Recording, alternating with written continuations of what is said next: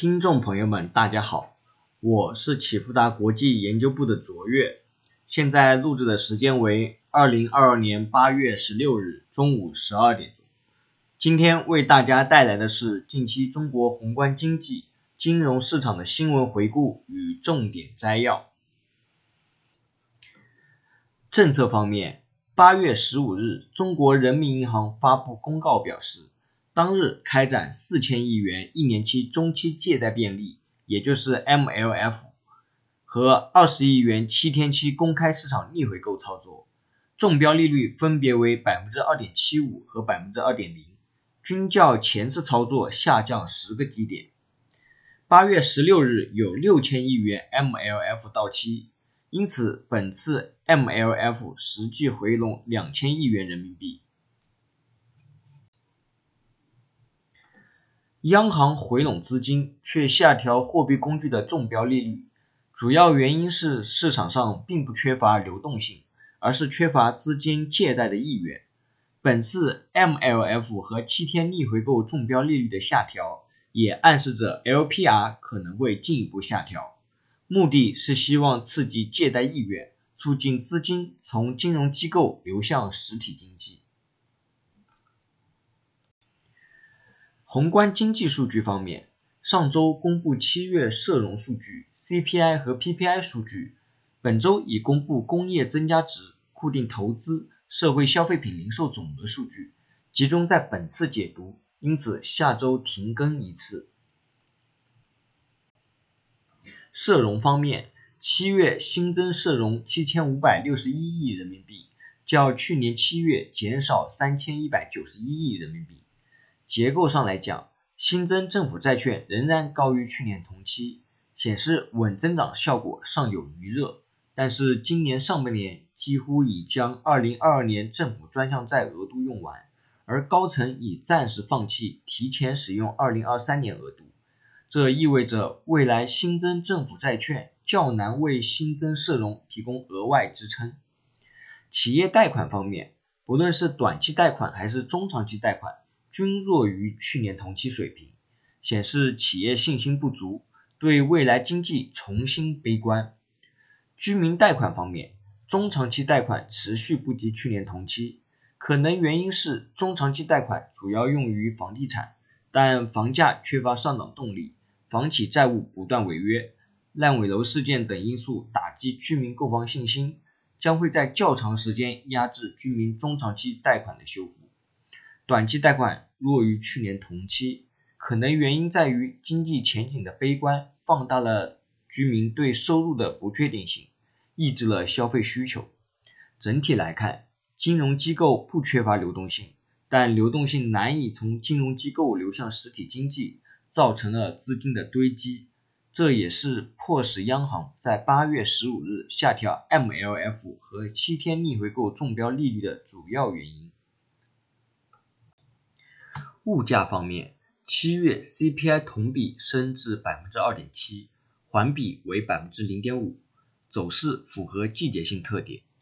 具体结构上看，食品烟酒、生活用品及服务、教育文化和娱乐环比上涨，衣着、交通和通信、其他用品和服务环比回落，医疗保健环比持平。八月十二日，猪肉批发价格为二十九点一一元每公斤。同比上涨百分之三十五点三，对 CPI 同比的拉动可能进一步扩大，警惕 CPI 同比突破百分之三，对货币政策形成掣肘。七月 PPI 同比持续回落至百分之四点二，环比为负百分之一点三。PPI 环比结构中，采掘、原料、加工等生产材料环比回落。食品、衣着、耐用消费品等生活材料环比上涨，这意味着利润正逐步从上游向中下游转移。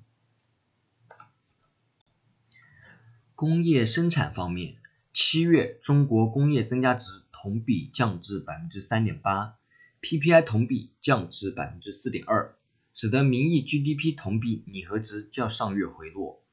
七月以来，全国多地出现持续性高温气候，其中浙江、四川、重庆等地甚至出现四十度以上高温，对投资生产活动产生一定抑制。该不利因素已延续至八月，因此八月的工业增加值同比大幅走强的可能性相对较小。截至八月中旬以来，样本钢厂的电炉开工率、高炉开工率有所回升，螺纹钢库存降幅却有所趋缓，反映八月生产力度。有所减弱。结合上周公布的 PPI 数据来衡量行业供需景气度来看，煤炭开采、石油天然气开采、铁路、船舶、航空航天和其他运输设备维持高景气度，黑色金属加工维持低景气度。投资方面，七月中国固定资产投资累计同比降至百分之五点七。其中，制造业降至百分之九点九，房地产降至百分之负六点四，基建升至百分之九点五八。本轮投资对经济的拉动主要来自于稳增长政策下的基建拉动，而房地产投资受三道红线、新房销售疲弱、烂尾楼停贷、百强房企陆续债务违约等多重因素影响而进一步下降，目前尚未看到改善迹象。制造业细分领域上，化学原料、医药制造、有色冶炼、汽车制造、电机设备同比进一步上行。消费方面，七月份中国社会消费品零售总额同比降至百分之二点七，其中商品消费同比降至百分之三点二，餐饮消费同比升至百分之负一点五，餐饮消费仍然偏弱。主因还是在于堂食开放程度相对有限，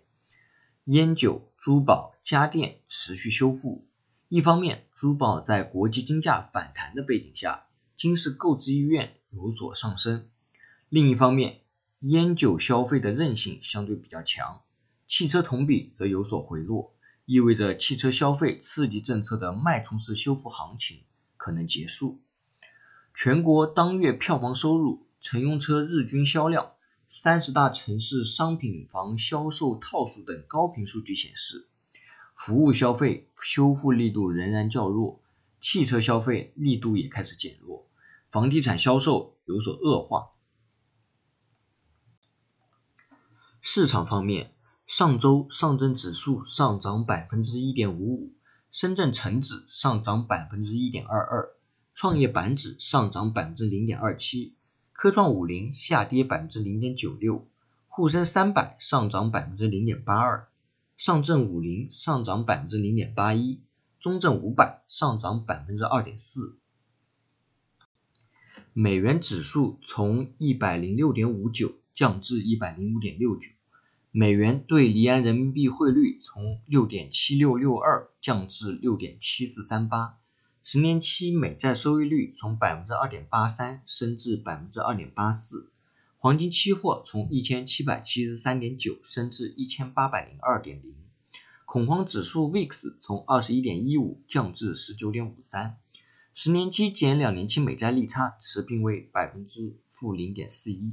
十年期减三个月期美债利差从百分之零点二五降至百分之零点二一，持续收窄。一九八五年以来。十年期减两年期美债利差和十年期减三个月期美债利差均变为负值后，美国经济陷入衰退的概率为百分之百。美国国债市场交易逻辑正在从加息缩表转向美国经济衰退预期，长短利差持续缩窄，美国衰退风险正在加剧，警惕外需放缓带来的冲击。虽然美国通胀有见顶的迹象，但非农数据仍然强劲。警惕美联储重回鹰派的加息路径。截至二零二二年八月十二日，A 股创二百四十日新高的股票数量为一百一十三家，较上上周五增加三十七家；创二百四十日新低的股票数量为一家，较上上周五减少五家。申万三十一个一级行业中，上周涨幅榜前五名分别为煤炭、石油石化、综合、基础化工、纺织服饰。上周仅两个行业下跌，分别为农林牧渔、汽车。上周涨幅榜中共有二十九个一级行业上涨，两个一级行业下跌。如果你想更及时的获得最深入的新闻解读和最具前瞻性的市场分析，请用 Line 搜寻启富达国际 Line at，或者 FB 搜寻启富达国际并关注。如果你想像我一样能够轻松看懂经济数据，欢迎报名启富达国际财经基石课程。以上是近期中国经济数据和重大事件。最后，启富达国际感谢您的收听，我是卓越，我们下次再见。